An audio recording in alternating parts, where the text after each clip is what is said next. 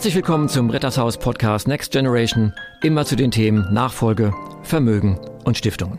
In unserem Podcast wollen wir Fälle aus der Praxis näher beleuchten und insbesondere die steuerlichen und rechtlichen Probleme erörtern. Heute begrüße ich Marco. Hallo. Und Adrian. Hallo. Mein Name ist Werner Born und ich freue mich, dass ihr heute dabei seid. Was sagt unser Buzzer heute? Schon wieder der Wahl. Das heißt, wir sind wieder beim Thema Familienstiftungen, wo wir das letzte Mal etwas kurz angebunden aufhören mussten. Korrekt, wir sind wieder bei den Stiftungen. Und ich hatte es ja noch so am Ende in meinen Gedanken, dass wir nochmal zu den Organen was sagen. Das heißt, Adrian hat ja gesagt, es gibt keine Menschen, die dort Gesellschafter sind. Aber natürlich ist die Frage, wer steuert die Stiftung? Ganz genau. Gesetzlich vorgeschrieben ist nur, dass es einen Vorstand in der Stiftung gibt. Das ist zwingend erforderlich, denn irgendjemand muss die Stiftung nach außen vertreten und daher der Vorstand als obligatorisches Organ. Gibt es da eine Personenzahl? Es reicht grundsätzlich eine Person. Man kann aber in der Satzung durchaus gestalten oder regeln, dass eine Mindestpersonenzahl oder auch eine Höchstpersonenzahl eingesetzt werden soll. Ja, das macht auf jeden Fall Sinn. Man muss ja auch Vorkehrungen für den Fall treffen, dass der Vorstand verstirbt, Autounfall hat oder was auch immer und äh, dass dann immer jemand da ist, der dann einspringen kann und für die Stiftung handlungsfähig bleibt. An der Stelle hatten wir auch nochmal das Thema Müssen das natürliche Personen sein, so wie bei einer GmbH oder Aktiengesellschaft, oder könnte man das vielleicht auch erweitern? Das ist ein spannender Punkt. Lange Zeit wurde es so gesehen, dass äh, nur natürliche Personen im Vorstand tätig sein können bzw. dürfen. Mittlerweile hat aber auch hier die, die Liberalisierung im Stiftungsrecht Fuß gefasst und es ist mittlerweile möglich, auch juristische Personen in den Vorstand einer Stiftung zu berufen. Das ist hochinteressant. Wenn ich eine GmbH gründe, kann ich nicht sagen, eine andere GmbH ist Geschäftsführer.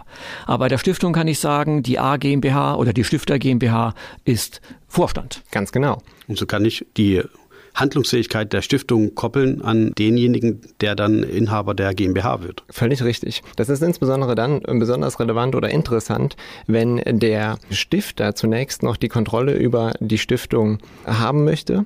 Durch dieses Mittel oder durch die Vorstands GmbH kann er seinen Willen in der Stiftung durchsetzen und kann gleichzeitig an dieser Stelle Vorkehrungen dafür treffen, wer den Vorstand leiten soll, wenn er verstorben ist.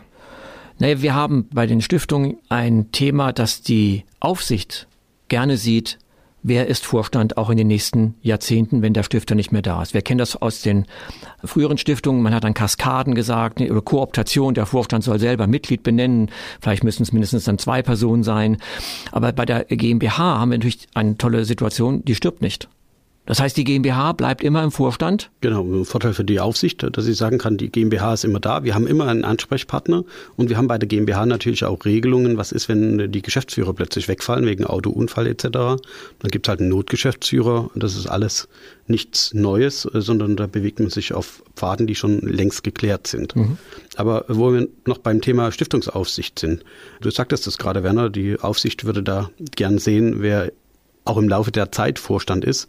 Gibt es da eine Aufsicht, dass man einmal im Jahr Rechenschaft ablegen muss, was die Stiftung genau gemacht hat mhm. und mhm. vielleicht auch Zustimmungsvorbehalte?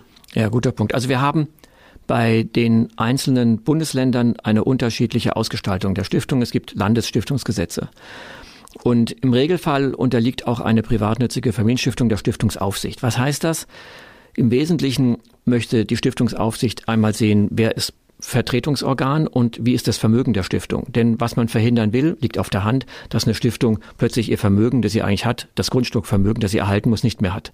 Also die Stiftung muss zwar nicht bilanzieren, aber man muss schon eine Jahresrechnung vorlegen, üblicherweise, aus der dann die Stiftungsaufsicht erkennen kann, ob die Vermögenswerte da sind. Aber wichtig, keine Buchwerte, also die stillen Reserven dürfen hier gezeigt oder müssen hier sogar gezeigt werden. Okay, das bedeutet aber, es ist relativ leicht in der Praxis damit umzugehen. Das heißt, man hat keine ausufernde Überwachung und Zustimmungsfunktion der Aufsicht, sondern es ist einfach nur eine Kontrolle, ist die Stiftung überhaupt noch aktiv und wurde mit dem Stiftungsvermögen etwas Unrechtmäßiges gemacht von Grundstückvermögen. Erstens das oder wurden auch die Zwecke erfüllt? Also man kann dann schon fordern, die Stiftung möge nachweisen, dass sie ihre Zwecke erfüllt hat, äh, eine Party gefeiert, Geld ausgegeben für Familienangehörige, Berufsausbildung, Studium finanziert, eine Praxis finanziert, was man sich eben so vorstellen kann. Das Thema Stiftungsaufsicht hat man insofern selbst in der Hand, als dass, dass verschiedene Bundesländer unterschiedlich stark die Stiftungen überwachen, beziehungsweise die Stiftungsaufsicht unterschiedlich streng ausgestaltet ist, sodass jeder Stifter selbst entscheiden kann, wie stark er die Stiftung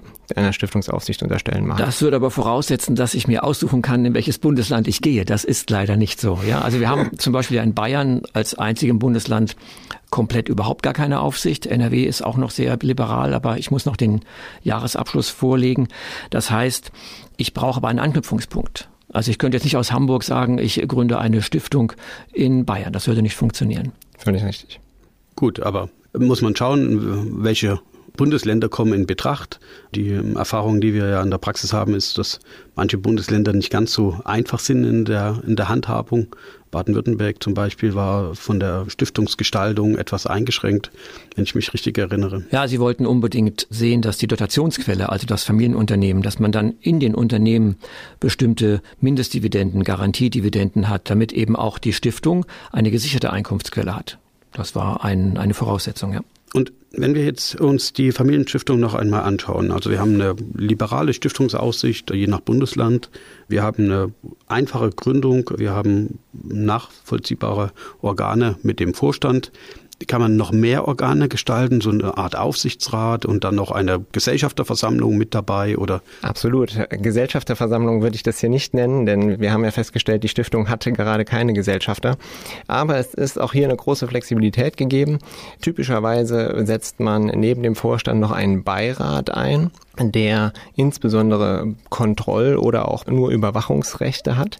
Das ist insbesondere sinnvoll, wenn eine Vielzahl von Familienmitgliedern existieren, die zwar nicht unmittelbar mit der Vertretung der Stiftung beauftragt werden sollen deshalb nicht Mitglieder des Vorstandes sind, aber dennoch als beratendes oder überwachendes Organ in der Stiftung tätig sein sollen. Also einfach ausgedrückt, ich kann, wenn ich möchte, das, was ich als Unternehmer in meinen Gesellschaften lebe, eins zu eins übertragen. Genau. Ja, ich kann im Vorstand der Stiftung sein und habe noch, wenn ich möchte, analog eine Gesellschafterversammlung, die ich dann Kuratorium, Stiftungsrat, wie auch immer nennen kann, mit Stimmrechten, Mehrheiten und einem Katalog an Dingen, die zu beschließen sind. Völlig richtig. Das ist spannend. Also könnte man es auch so machen, wie man es von Personengesellschaften kennt, dass Korrekt. man so quasi Kapitalkonten abbildet und sagt, wer darf denn eigentlich von der Stiftung irgendetwas bekommen, dass sich das richtet nach bestimmten Kriterien. Wer hat zuletzt was bekommen? Mhm. Äh, hm. wer ist schon längere Zeit auf der Warteliste? Ja, also ich denke, dass ein Vorstand, der in seinem Ermessen darüber zu entscheiden hat, wie Ausschüttungen vollzogen werden, natürlich so einen Plan erstellen kann, ein Ausschüttungsstatut. Ja, warum nicht? Ja, wenn der Stifter so möchte, dass die Abkömmlinge immer gleich behandelt werden,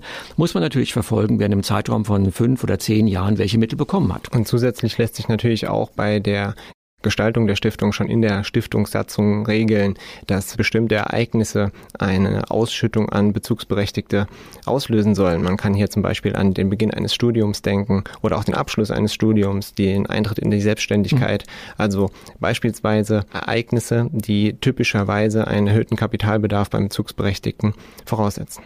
Also bei der Ausschüttung ist man flexibel, kann regeln, aber das führt ja auch zur Frage, wir wollen ja kein Windhundprinzip haben, dass der Erste sagt, ich möchte jetzt einen ganzen Großteil ausgeschüttet haben und dann ist für die anderen nichts mehr übrig. Aber was macht man denn mit den Werten, die man in die Stiftung gegeben hat? Unternehmervermögen zum hm. Beispiel, hm. Unternehmensanteile an einer Holding oder auch Immobilien die man in die Stiftung gegeben hat. Ja, guter Punkt. Schauen wir doch noch ganz kurz, wie komme ich eigentlich in die Stiftung hinein? Wir haben ja den Fall diskutiert, dass die Stiftung mit einem Barvermögen gegründet und ausgestattet wird. Das heißt, das Familienmitglied ist geboren, nimmt am Familientisch Platz. Und jetzt können wir genauso überlegen, wie wenn der Unternehmer oder die Unternehmerin sagen, ich schenke einen Gesellschaftsanteil an die Stiftung, ist das gleiche, als wenn er sagt, ich schenke es an meine Kinder. Das heißt, ich mache einen ganz normalen Schenkungsvertrag. Bei GmbH-Anteilen muss ich zum Notar. Bei Personenhandelsgesellschaft sollte man es auch machen wegen der Finanzverwaltung. Und dann schenke ich das. Und in dem Moment, in dem ich die Anteile geschenkt habe, bin ich in der Stiftung drin. Also es funktioniert nicht mit einer Einlage. Korrekt sondern das ist eine dritte Person. Ja. Ähm, wenn die dritte Person Vermögen bekommen soll, dann ist es entweder eine Schenkung oder ich verkaufe etwas. Korrekt. Und diese Schenkungsverträge sehen auch genauso aus wie die Schenkungsverträge, wie wir sie aus den anderen Nachfolgeprojekten kennen.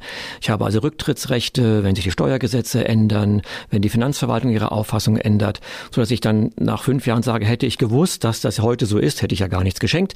Oder auch wenn vielleicht ein Fremdeinfluss durch irgendwelche Gründe in der Stiftung eintritt, dass plötzlich ein Fremdvorstand da erscheint, den ich gar nicht dort habe haben wollte, dann trete ich von der Schenkung zurück. Das kann ich genauso machen wie bei einer Schenkung an eine Privatperson. Aber eigentlich ist es doch einfacher. Ich habe ja die typischen Rückforderungsgründe, die wir im Personenbezug einfügen, wie zum Beispiel, dass jemand drogenabhängig wird. Das äh, fehlt natürlich. So ja. es sei denn, der Vorstand wird drogenabhängig. Ja, ja, ja, okay, aber ich kann an der Stelle etwas vereinfachen und ja. sagen, es gibt bestimmte Risiken einfach nicht, weil die Stiftung per se von mir auch mitgesteuert wird oder mit den Organen ausgestattet wird, ja. die so einen Missbrauch verhindern. Ja.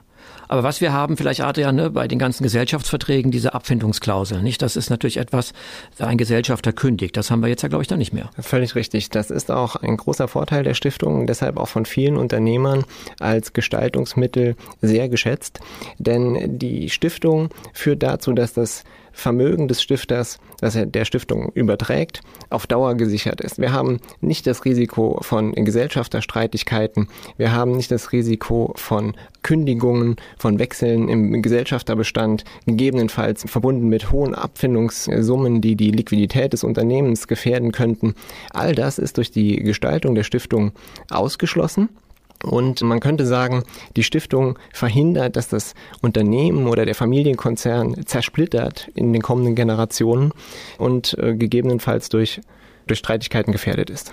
Also Streitigkeiten haben wir, glaube ich, auch bei Stiftungen in den Organen. Aber ich glaube, was, Adrian, was du sagst, ist richtig.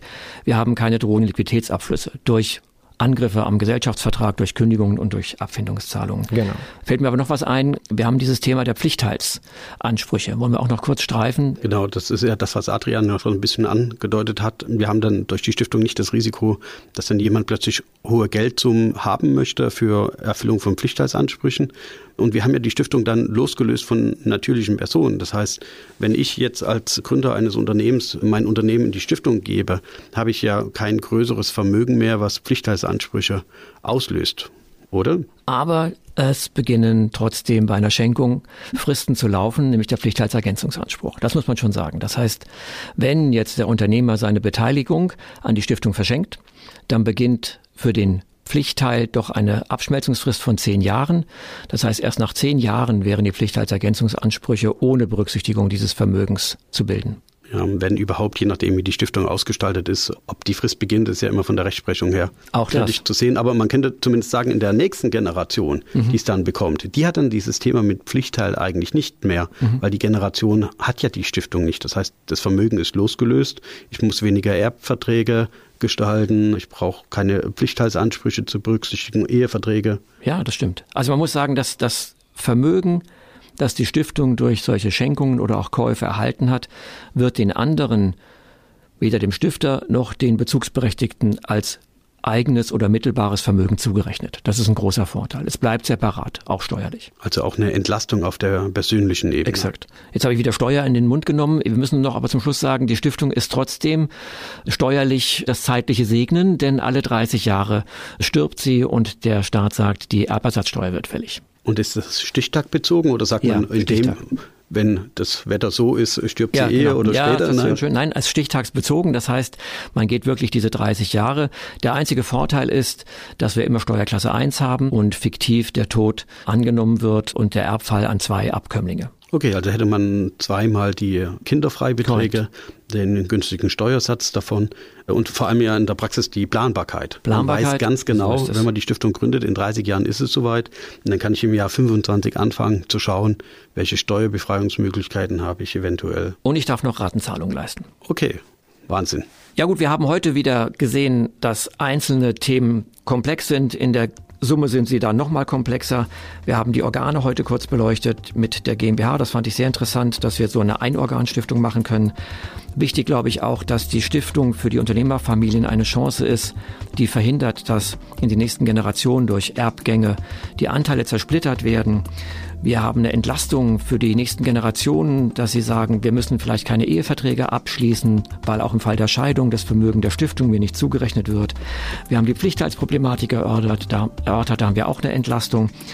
Wir haben einen kleinen Nachteil, das ist die Erbersatzsteuer zwar Steuerklasse 1, aber ich glaube, mit diesem Thema werden wir noch einen neuen Podcast eröffnen, wie wir vielleicht auch in andere Länder schauen, wo es diese Erbversatzsteuer nicht gibt. Dann freue ich mich, dass ihr heute dabei wart und wünsche euch noch einen schönen Tag. Danke, bis zum nächsten Mal. Wiederhören. Danke, tschüss. Tschüss.